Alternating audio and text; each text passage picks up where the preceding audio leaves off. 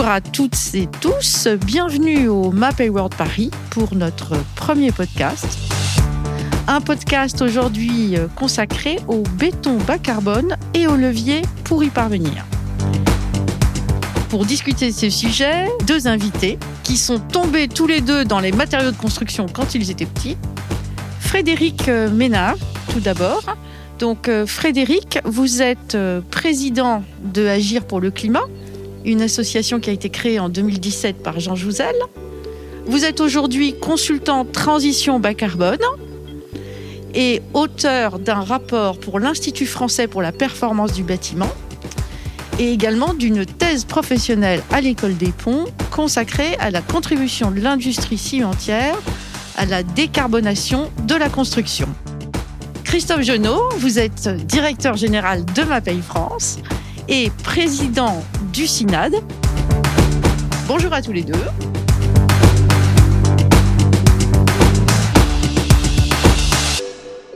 Alors, Frédéric, quand on parle de béton, on parle forcément de ciment. Pouvez-vous, en premier lieu, nous planter le décor et bien expliquer la différence entre le ciment et le béton, car nombreuses sont les personnes qui font la confusion Bonjour à tous. Très simplement, le ciment est un composant du béton. Le ciment, c'est un liant hydraulique qui a la propriété de durcir progressivement au contact de l'eau par une série de réactions chimiques de ses constituants avec l'eau. Après durcissement, il conserve sa résistance et sa stabilité, même sous l'eau. Son constituant principal est le clinker. Le clinker s'obtient à partir de la cuisson à haute température 1450 degrés, d'un mélange de calcaire et d'argile. C'est ce qu'on appelle la décarbonatation du calcaire. Et le ciment va se présenter sous la forme d'une poudre minérale très fine. Ce n'est donc pas un produit fini. Il va être utilisé dans le béton. Le béton, c'est un matériau composite qui est un mélange de ciment, d'eau, de granulats sous différentes formes, concassés, roulés, qui vont être issus de quatre classes granulaires. On appelle ça des filaires, des sables, des graves, des gravillons, composés également d'adjuvants, d'additions minérales et d'air. Le ciment est utilisé dans le béton, bien sûr, mais aussi dans les mortiers, les cols et les enduits. Alors, Frédéric, à travers ce que vous dites, on comprend très bien que le ciment est un matériau hyper stratégique. Oui, euh, c'est un matériau stratégique. C'est le premier matériau consommé dans le monde.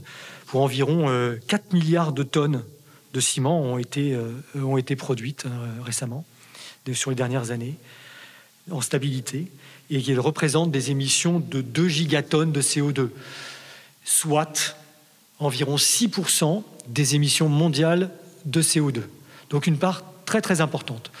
En ce qui concerne la France, eh bien, nous en avons euh, consommé 18 millions de tonnes, vous le voyez, à rapprocher des 4 euh, milliards de tonnes euh, produites dans le monde, donc 18 millions en France, et qui ont représenté 11 millions de tonnes de CO2, soit à peu près 3% de nos émissions nationales. Donc la part dans notre activité, dans l'activité française, il y a moins d'émissions de CO2 dues au ciment que dans le monde, puisque dans le monde, ce sont principalement des pays en très fort développement, principalement asiatiques, la Chine, mais aussi l'Inde, qui sont les gros euh, utilisateurs, producteurs de euh, ciment. Justement, Christophe Jonot, lorsqu'on est euh, dirigeant d'une entreprise qui fabrique des matériaux de construction, comment contribuer à la réduction de l'empreinte carbone de notre secteur? Bonjour à toutes et à tous. Euh, effectivement, l'empreinte carbone est un point, est un point clé et c'est à chaque étape qu'il faut se poser la question de l'optimisation. Depuis la conception des systèmes constructifs, des produits qui les composent, la recherche des matières premières en privilégiant bien sûr des ressources locales, parce que certaines matières premières pesantes ne doivent pas faire plus de quelques dizaines de kilomètres. Puis c'est l'optimisation de notre process, d'aider à l'optimisation de celui de nos clients, et enfin le comportement de chacun au sein de l'entreprise.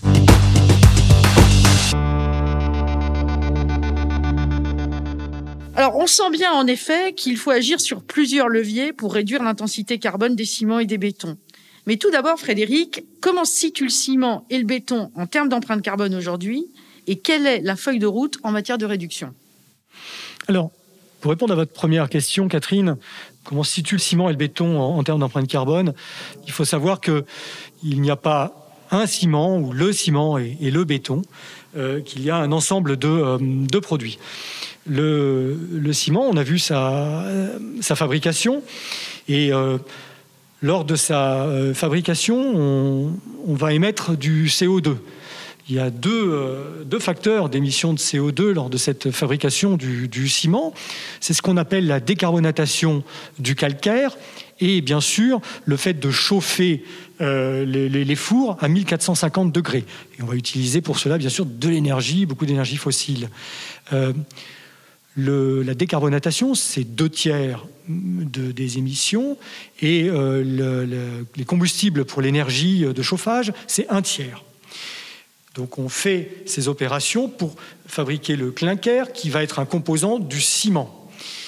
Il y a différents types de ciment, mais si l'on prend le ciment de base, appelons-le, il s'appelle SEM1 ou ciment dit de Portland, il aura une émission, une empreinte carbone de 765 kg de CO2 à la tonne de ciment.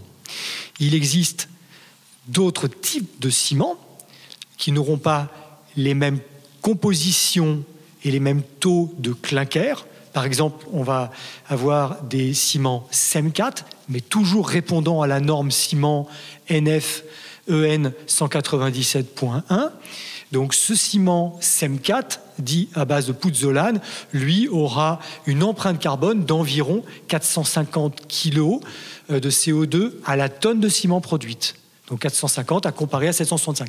Donc cela pour vous dire que c'est variable en fonction des types de ciments, types de ciments qui auront des usages différents. Alors Frédéric, là on vient d'évoquer l'empreinte carbone du ciment, mais ce qui rentre en ligne de compte pour euh, la construction, c'est le béton. Alors quid de l'empreinte carbone du béton? Alors euh, peut-être là une une réponse plus, plus globale encore que, que, pour le ciment. Je vous disais que pour le ciment, il y a plusieurs type de ciment. Pour le béton, on va dire que c'est un peu plus compliqué parce que le béton n'est pas un produit fini. Le béton euh, est un matériau que l'on va euh, formuler et produire en fonction de l'ouvrage que l'on construit, en fonction des parties d'ouvrage qu'il va servir. Donc pour cela, lors de la conception, maîtrise d'ouvrage, avec sa maîtrise d'œuvre, faisant appel à des bureaux d'études de structure, va définir quel type de béton il y a besoin pour l'ouvrage en question. Cela est fait selon des critères tels que la classe de résistance recherchée, la classe d'exposition et le niveau de fluidité du produit. Ce sont les principaux points qui permettent de caractériser un béton. On caractérise ce béton. Les appellations, par exemple, pour un béton courant, c'est un C2530, la classe de résistance. XF1 ou XC1 par exemple, selon qu'il va sur des euh, parties euh, exposées aux intempéries ou en intérieur par exemple. Voilà. Et alors Frédéric, l'empreinte carbone Et alors, si on prend ce béton courant et qu'on le formule avec le ciment qui est aujourd'hui le ciment le plus vendu, c'est-à-dire le CEM2, eh bien, ce béton issu d'un CM2 formulé pour faire euh, office d'un C2530 euh, XC1 aura une empreinte carbone d'environ 210 kg de CO2 par mètre cube. Ok, alors pour bien comprendre, je pense qu'il faudrait que vous nous aidiez à nous représenter ce que représente en fait le béton dans le monde de la construction aujourd'hui. Pour répondre à votre question, prenons le cas des logements collectifs. Dans les logements collectifs en France, 82% de ces logements euh, collectifs sont utilisés en mode constructif béton. Et l'empreinte carbone du béton dans le logement euh, collectif, on va dire classique, un R plus 4, euh, donc dans ce mode constructif béton, va représenter environ 30% de l'empreinte carbone dite PCE, produits, construction et équipement du bâtiment. Oui, alors Frédéric, là, vous nous donnez des pourcentages, mais en, valeur, ça représente combien pour nos éditeurs? Bien sûr, ça va représenter environ 250 kg de CO2 par mètre carré. Ok, donc on a, on a bien compris euh, les enjeux qu'il y avait autour euh, du béton. Quelle est la feuille de route euh, en matière de réduction aujourd'hui? Quelles sont les ambitions de réduction pour la filière? Alors, on l'a vu, c'est un secteur qui émet du, gaz à effet de serre à hauteur de 11 millions de tonnes, donc le ciment. Hein, le ciment qui va servir à faire à la fois du béton, du mortier, des cols et des enduits, donc pas que du béton, mais Prenons le cas que ça aille directement sur le béton. Il y a 11 millions de tonnes de CO2 émises par l'industrie du ciment qui euh, doivent atteindre une trajectoire 2050 de 2 millions de tonnes. Donc une 2 millions de tonnes. Voilà, une réduction, c'est ça, d'environ 80%. C'est ce qui est demandé par la stratégie nationale bas carbone.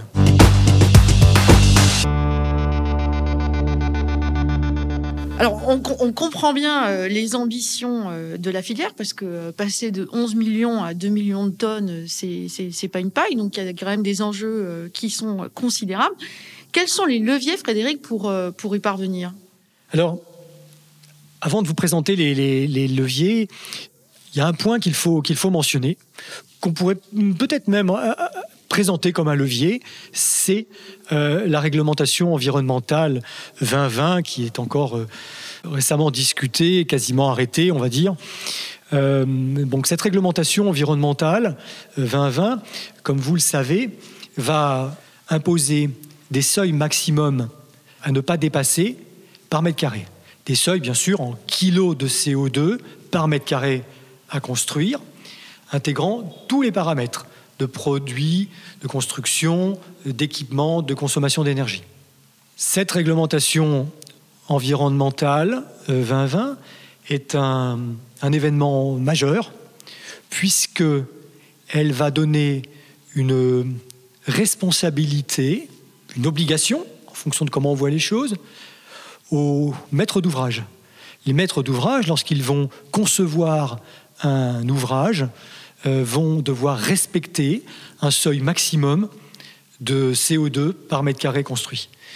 Ils vont donc avoir un pouvoir de prescription vis-à-vis de l'ensemble des euh, intervenants euh, de la chaîne de valeur, et notamment auprès des industriels. Car aujourd'hui, les industriels ont à respecter la feuille de route liée à leur secteur industriel.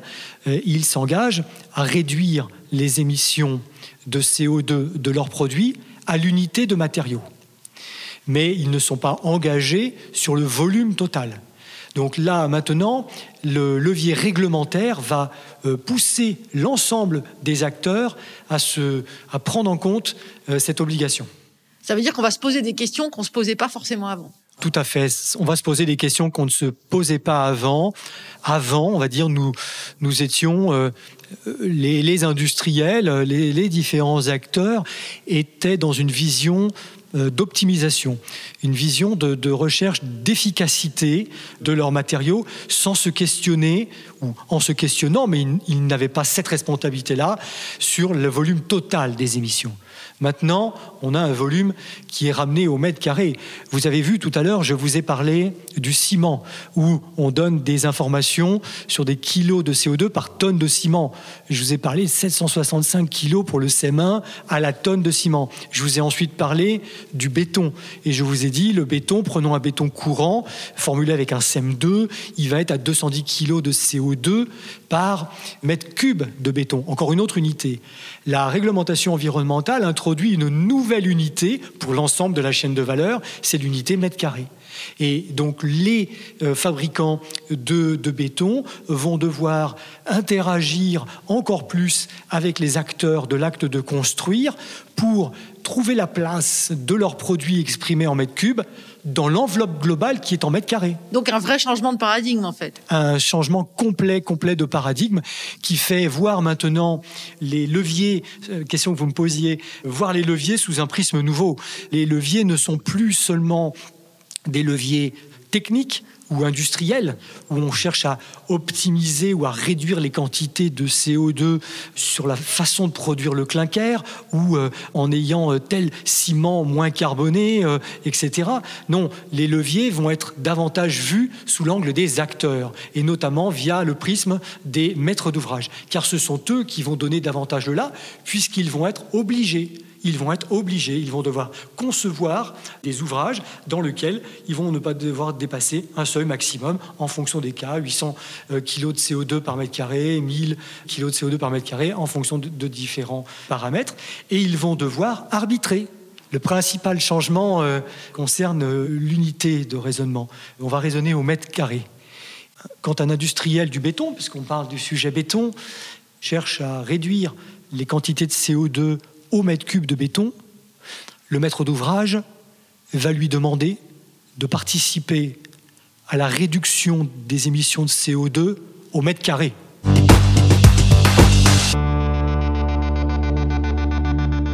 On a bien compris, euh, Frédéric, euh, l'importance effectivement de ce changement qui concerne euh, la maîtrise d'ouvrage et le poids de ses choix et de ses décisions. Quels sont les autres leviers dans la chaîne de valeur? Alors, les autres leviers, on peut les catégoriser, si on peut dire, en trois parties. Il y a des leviers de l'ordre de la programmation, des leviers de l'ordre de la conception et des leviers de l'ordre de l'exécution. Et vous le voyez déjà, rien qu'en citant ces, termes-là, on comprend rapidement, je vais les décliner, mais on comprend rapidement que ce ne sont pas que des leviers, des actions que je vais citer, qui sont dans les mains de l'industriel. Pour autant, c'est l'industriel qui, à la fin, doit faire baisser l'empreinte de son secteur de 11 millions à 2 millions. C'est ça le changement majeur, c'est l'intervention des différents acteurs. Regardons maintenant ces, ces leviers. En termes de programmation, programmation, c'est répondre à un besoin de construire. Répondre à un besoin de construire, c'est d'abord, faut-il construire? Oui, ce qu'on disait tout à l'heure, des questions qu'on ne se posait pas avant. Mais oui, des questions qu'on ne se posait pas avant. Faut-il construire? À quelle hauteur faut-il construire? Est-ce qu'on euh, essaye d'optimiser les, les, surfaces? Lorsqu'on prévoit des programmes, lorsqu'on prévoit des aménagements euh, Optimiser, ça veut dire, est-ce qu'on reste sur les mêmes standards de mètres carrés par personne, par exemple? Construire ou pas construire? Ça peut être rénové on sait que dans les grandes masses, construire un mètre carré, c'est 1000 kilos de CO2 par mètre carré construire. La rénovation, c'est économiser 300, 300 kilos de CO2 au mètre carré rénové. Donc bien sûr, c'est faisable techniquement lorsqu'on peut réutiliser euh, la structure, mais éviter une, une, démolition, limiter les déconstructions, favoriser la rénovation du parc existant, favoriser le réemploi et l'économie circulaire au sens large sont autant de leviers clés. Donc c'est vraiment le premier point. Le premier point, on a un besoin auquel on doit répondre, mais doit-on y répondre seulement en construisant du neuf? C'est la première question. Ensuite, dans l'ensemble de ce sujet qu'on regarde vraiment le plus en amont d'un projet, c'est au niveau de la programmation toujours, c'est un deuxième levier sur lequel on peut réfléchir pour le moins, c'est d'anticiper la réversibilité. En effet, le béton offre une durée de vie très élevée et qui permet d'anticiper sur différents usages. C'est-à-dire de changer la vocation, par exemple, d'un bâtiment. Par exemple, on l'évoque, on le touche du doigt, on l'imagine un petit peu avec la crise que nous vivons depuis un an où euh, l'utilisation de locaux tertiaires est en baisse et où se posera peut-être la question de la euh, reconfiguration et d'une nouvelle destination d'usage pour ces locaux tertiaires. Donc, essayons, dans la mesure du possible, de, de, euh, de le penser euh, dès l'amont. Deuxième, euh, deuxième levier majeur qui s'adresse, euh, on est vraiment dans ce sujet-là, hein, qui s'adresse à l'ensemble des acteurs et pas seulement aux, industriels. C'est le levier euh, qui touche à la conception et on, peut le voir sous deux, deux angles, les leviers architecturaux et les leviers euh, techniques. Les leviers architecturaux, euh, on peut euh, imaginer un design euh, plus léger, on peut travailler la compacité des bâtiments, réduire les déroulés de façade, optimiser les géométries, tramer les bâtiments, Euh, par exemple, comme on dit, euh, faire plomber les structures pour limiter les reprises de charge. Donc, euh, travailler les poutres, poteaux, épaisseur de dalles. Donc, on est vraiment sur ces leviers architecturaux qui vont avoir un poids de plus en plus important. À l'intérieur de, cette réflexion sur la conception, il y a des leviers techniques que l'on peut travailler. C'est l'augmentation de classes de résistance des bétons qui permettrait de réduire les volumes. Mais encore une fois, c'est des possibilités qui existent. Mais euh, pour celui qui n'est pas dans cette activité, dans cette responsabilité-là, il peut l'avoir pour euh, échanger en connaissance de cause avec les spécialistes, mais ce sont les spécialistes qui travaillent ces sujets-là. Et en l'occurrence, on parle de quels spécialistes là Lorsque j'aborde ces leviers techniques dans l'ordre de la conception, on parle bien sûr des bureaux d'études, on parle de la maîtrise d'œuvre en général, et particulièrement des bureaux d'études structure. Ce sont eux qui vont faire, éventuellement en lien avec l'architecture qui va être décidée, qui vont faire les calculs pour comparer, par exemple, comme je disais, quelle classe de résistance par rapport au volume. Est-ce qu'on augmente la classe en réduisant le volume, c'est rentable, ou, l'inverse? Voilà. C'est des petites optimisations, mais ce que je veux dire là et ce qu'il faut retenir, c'est que dans chaque étape, il y a la possibilité pour chaque intervenant de se sentir impliqué dans l'optimisation des émissions de CO2. Toujours dans ces leviers techniques, ça peut être opter pour des structures euh, légères, des poteaux-poutres, des systèmes constructifs bois-béton, pour une réduction des fondations, varier les matériaux, comme je disais, voilà, des constructions mixtes, euh, ne pas utiliser de béton pour des cloisons sans enjeu technique, par exemple, recourir à des bétons précontraints qui peuvent permettre de gagner 15% de gains en volume, ou enfin travailler les éventuels surdimensionnements. Vous le voyez, il y a un grand euh, panel de solutions et ce n'est pas tant le, catalogue de, toutes ces solutions qui fera le résultat, c'est la prise en compte globale, la réflexion globale, sachant qu'il y a différentes possibilités d'agir. Et ce qu'on comprend, c'est qu'effectivement, c'est une réflexion qui porte sur le global avec finalement beaucoup de bon sens dans la façon d'appréhender les problèmes. Oui, on peut le dire de bon sens, tout à fait. On peut préciser également que ce bon sens, il a aussi des fondements techniques liés aux compétences des différents acteurs. Mais pour que ce bon sens infuse à travers la chaîne de valeur, il faut clairement améliorer l'éco-collaboration et je pense, on, l'espère, euh, que la réglementation environnementale qui va euh, imposer à celui qui, finance des responsabilités, eh bien, va faire travailler l'ensemble de la chaîne de valeur, de la maîtrise d'œuvre jusqu'à l'industriel, pour euh, chasser et traquer le, le CO2 euh, sur l'ensemble des points qu'on a évoqués. Dernier point dans les leviers, on a vu la programmation, on a vu comment la conception, on peut définir euh, des actions pour réduire les émissions à la construction. Et le dernier point, c'est lors de la phase d'exécution. Lors de la phase d'exécution, vous voulez dire sur les chantiers, Frédéric euh, Oui, oui, c'est ça, tout à fait. Et effectivement, même si cette phase présente un impact limité, quelques bonnes pratiques euh, peuvent contribuer à faire en sorte que les volumes coulés en place euh, soient au plus près de ceux estimés en conception. Donc on va optimiser la matière, c'est optimiser les dimensionnements lors des études d'exécution.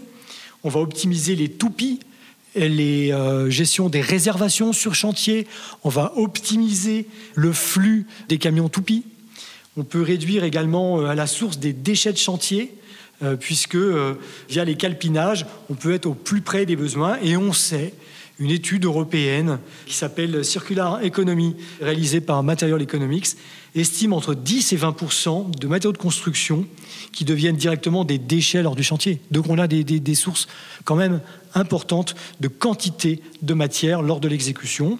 Et enfin, dans les méthodes de construction, préfabrication, construction hors site sont aussi euh, des méthodes qui peuvent être euh, pensées, en tout cas, comme des solutions adaptées au type d'ouvrage qu'on a à construire. Ce n'est pas forcément comme pour les autres leviers qu'on a abordés, un ensemble de panels qu'il faut prendre, mais une réflexion globale, sachant qu'il y a des possibilités en chaque action de participer à l'effort global. Alors, je me tourne à nouveau vers, euh, vers Christophe. Christophe, quelles sont les initiatives de MaPay pour contribuer à réduire l'impact carbone de vos matériaux? Mais Ça passe d'abord par la réponse aux demandes des concepteurs et des entreprises d'application avec des systèmes constructifs et des produits sobres, et qui engendrent aussi une utilisation des ouvrages sobres. c'est proposer des agents de mouture optimisant les rendements des cimenteries en renforçant les propriétés du clinker pour bien sûr en utiliser moins dans les formulations de mortier ou de béton. C'est de mettre au point des produits utilisant des matières premières locales et des ciments peu émissifs dans les formulations de ces matériaux. C'est aussi optimiser notre logistique et nous avons adhéré à Fred 21 qui nous oblige à réduire de manière significative notre empreinte carbone en termes de logistique.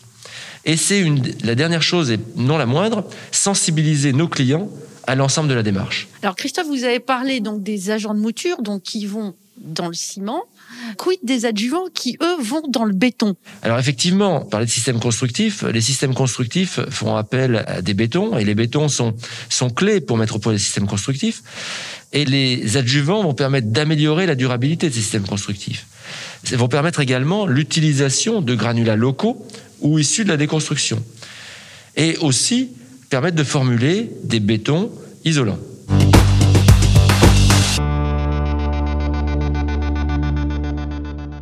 Alors pour euh, conclure ce podcast, je vais demander à chacun de nos invités euh, d'avoir un petit peu le mot de la fin. Christophe? Ben, Moi, je voudrais souligner que euh, le point clé est d'une réflexion à long terme. Parce que l'impact CO2, c'est la construction, l'exploitation, la déconstruction. Et comme le disait Frédéric tout à l'heure, à un moment, il va falloir éviter de construire peut-être, et se poser la question entre la déconstruction ou la réhabilitation. Et pour nous, concepteurs de systèmes constructifs et fabricants de matériaux, c'est concevoir et aider à la mise en œuvre des matériaux adaptés. Alors, on a entendu, euh, Frédéric, le mot de la fin de Christophe Genot et, le vôtre alors. Écoutez, le point important pour moi, c'est l'obligation de résultat. Il faut que l'ensemble de la chaîne de valeur se sente impliqué dans euh, l'objectif de réduire ces émissions de gaz à effet de serre, notamment pour le sujet là du, béton, les sujets dont, on parle. Donc euh, on doit passer pour le ciment de 11 millions à 2 millions de tonnes. Ça ne peut pas se faire seulement sur des leviers techniques, mais on le réussira si l'ensemble des acteurs de la chaîne de valeur travaillent ensemble. Ça veut dire quoi l'ensemble des acteurs de la chaîne de valeur? Eh bien, c'est les gens qui euh, décident de construire la maîtrise d'ouvrage, l'aménagement, avec sa maîtrise d'œuvre, les entreprises générales qui vont mettre en œuvre et les industriels qui vont livrer les produits. Ces industriels s'engagent, vont continuer à optimiser l'ensemble des, des produits, mais le résultat sera un résultat d'ensemble.